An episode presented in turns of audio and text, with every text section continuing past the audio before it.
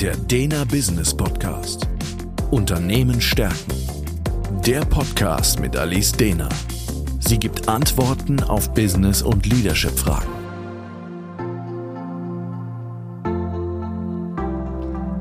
Herzlich willkommen zum Dena Business Podcast. Mein Name ist Alice Dehner und heute gehe ich der Frage nach, ist das Konzept der Führung und Hierarchie nicht schon längst überholt? Der Status quo. Agile Teams, dezentrale Arbeit, selbstverantwortliche Teams etc. sind Themen, die die Welt der Organisationsentwicklung und Führung seit Jahren beschäftigt. Wie weit sind wir hiermit gekommen und braucht es eigentlich noch das Konzept der Hierarchie und klassischen Führung? Der Ansatz. Führung ist im Prinzip ein Austauschgeschäft. Menschen überlassen die Führung einer Person, die im Gegenzug dazu Sicherheit verspricht. Das funktioniert in der Tierwelt so und bei uns Menschen auch.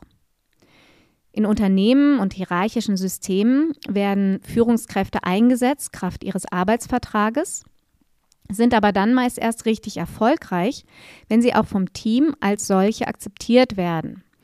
Also wenn ihnen zugetraut wird, dass sie das nötige Maß an Sicherheit geben und das Unternehmen, die Abteilung oder das Team in die richtige Richtung führen. Aber reicht nicht eventuell der Reflexions-, Bildungs- und Reifegrad von uns Menschen aus, dass wir dieses Konzept der eingesetzten Führung in hierarchischen Systemen in Unternehmen verändern können? Natürlich haben wir einen hohen Reflexions- und Bildungsgrad, aber wir sind dennoch alle Menschen und ticken sehr unterschiedlich.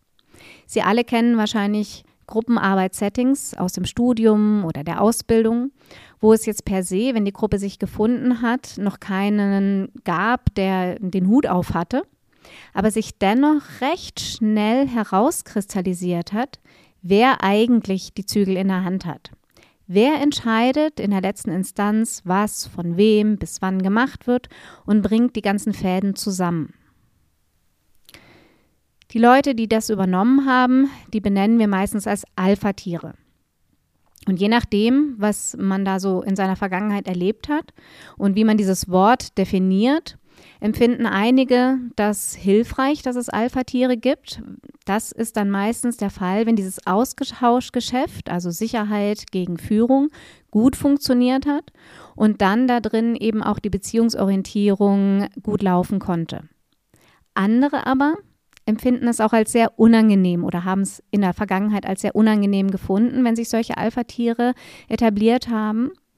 Meist dann, wenn jemand eben sich mit auch sehr unangenehmen Mitteln diese Führung an sich gerissen hat. Manche machen das zum Beispiel, indem sie sogenanntes relatives Wachstum betreiben. Das heißt, sie nutzen eine Situation, wo es eben erstmal so ein Führungsvakuum gibt, aus, um sich selbst zu profilieren und das eigene, oft eben nicht so große Selbstvertrauen aufzupolieren.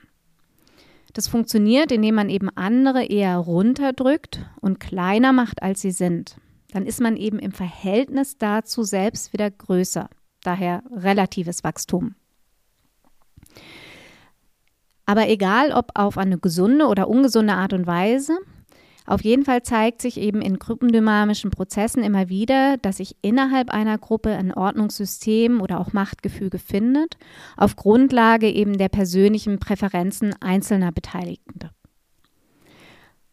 Und auch in Unternehmenskontexten im Rahmen meiner Arbeit erlebe ich eben immer wieder, dass wenn ein Machtvakuum entsteht, die Gruppendynamik zuschlägt. Ein Machtvakuum kann entstehen, weil eine Führungskraft die Aufgabe nicht ausfüllen kann oder weil zum Beispiel aufgrund einer Reorganisation die neuen Strukturen noch nicht ausreichend geklärt sind. Oder manchmal, das ähm, erlebe ich im Sozialsektor öfter mal, dass Macht tabuisiert ist und darüber so ein Führungsvakuum entsteht.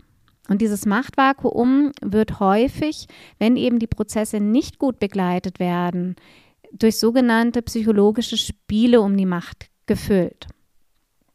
Psychologische Spiele sind ein Konzept aus der Transaktionsanalyse und beschreiben Kommunikationsmuster, die manipulativ und unkonstruktiv sind, ungut sind. Wir gehen davon aus, dass wir alle immer wieder im Laufe unseres Tages in sogenannte psychologische Spiele verwickelt werden. Und ein untrügliches Zeichen, dass so ein psychologisches Spiel stattgefunden hat, ist, dass man mit so einem unguten Bauchgefühl aus einer Situation herausgeht, oft begleitet mit Gedanken wie, boah, was war denn das jetzt schon wieder für eine Nummer? Dann hat meistens so ein Spiel stattgefunden. Die psychologischen Spiele, die werden unbewusst gespielt und heißen Spiele, weil sie eben einem festen Muster folgen, also ähnlich wie einem Gesellschaftsspiel, wo durch Regeln ein gewisser Spielablauf vorgegeben ist, ist auch in der Kommunikation eben ein Muster, ein Ablauf vorgegeben. Die individuellen Spielzüge darin, aber die werden äh, von den einzelnen Spielern ausgestaltet. Generell ist diese Art der Kommunikation nicht hilfreich, denn sie ist eben unkonstruktiv, manipulativ und führt eher dazu, dass die Mitarbeiterinnen und Mitarbeiter mit sich selbst und mit ihrer Umgebung beschäftigt sind und ihre Kapazitäten definitiv nicht in die Lösungsorientierung bezüglich des Unternehmensziels stecken. Meistens geht es den Beteiligten da drin auch nicht wirklich gut, weil sie eben sich zu Dingen gezwungen fühlen, sich manipuliert fühlen, sich ähm, nicht, nicht frei da drin bewegen können. Diese Spiele gehen aber eben sehr, sehr häufig los, wenn ein Machtvakuum da ist. Nicht immer. Natürlich können sich Gruppen auch auf eine gute Art und Weise finden und formieren, aber halt eben sehr, sehr häufig, weil diese psychologischen Spiele Verhaltensmuster sind, zu denen wir immer dann gerne greifen, wenn eine große Unsicherheit da ist. Und Unsicherheit ist eben etwas, was bei einem Machtvakuum vorherrscht. Und dann greifen wir eben oft auf diese psychologischen Spiele zurück, um mit Situationen umgehen zu können. Das lernen wir meistens schon in der Kindheit. Also ich beobachte das zum Beispiel bei meinen Töchtern, die ja auch in ihrem Klassengefüge immer wieder in unsichere Situationen geschmissen werden und eben mir oft berichten von Situationen, wo eben ganz offensichtlich solche psychologischen Spiele stattgefunden haben. Das heißt, wir trainieren das von Kindesbeinen an, weswegen die eben so häufig genutzt werden in unsicheren Situationen. Das führt aber eben dazu, dass ich der Meinung bin, dass wir eben auf die Hierarchie und klassische Führung nicht einfach so verzichten können. Dazu bräuchten wir eben auch eine neue Sorte Mensch, die gelernt hat, da offener und besser zu kommunizieren. Aber an dem Punkt sind wir noch nicht. Was ich aber sehr begrüße, sind Entwicklungen, die ich sehe, dass diese offene Kommunikation und dieses andere Miteinander immer mehr vorangetrieben wird und sich dadurch ähm, die Art und Weise der Führung, die Rolle der Führung doch durchaus verändert. Die Lösung.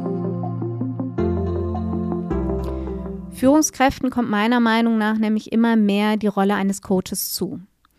Es geht eben nicht mehr darum, wie ein Fußballkapitän der oder die Beste auf dem Platz zu sein, sondern es geht darum, wirklich die äh, Mannschaft aufzubauen, ein gutes Team zu formieren und Einzelne in dem Team äh, so zu fördern, dass sie ihre Aufgabe und ihre Rolle in dem Team optimal ausfüllen können.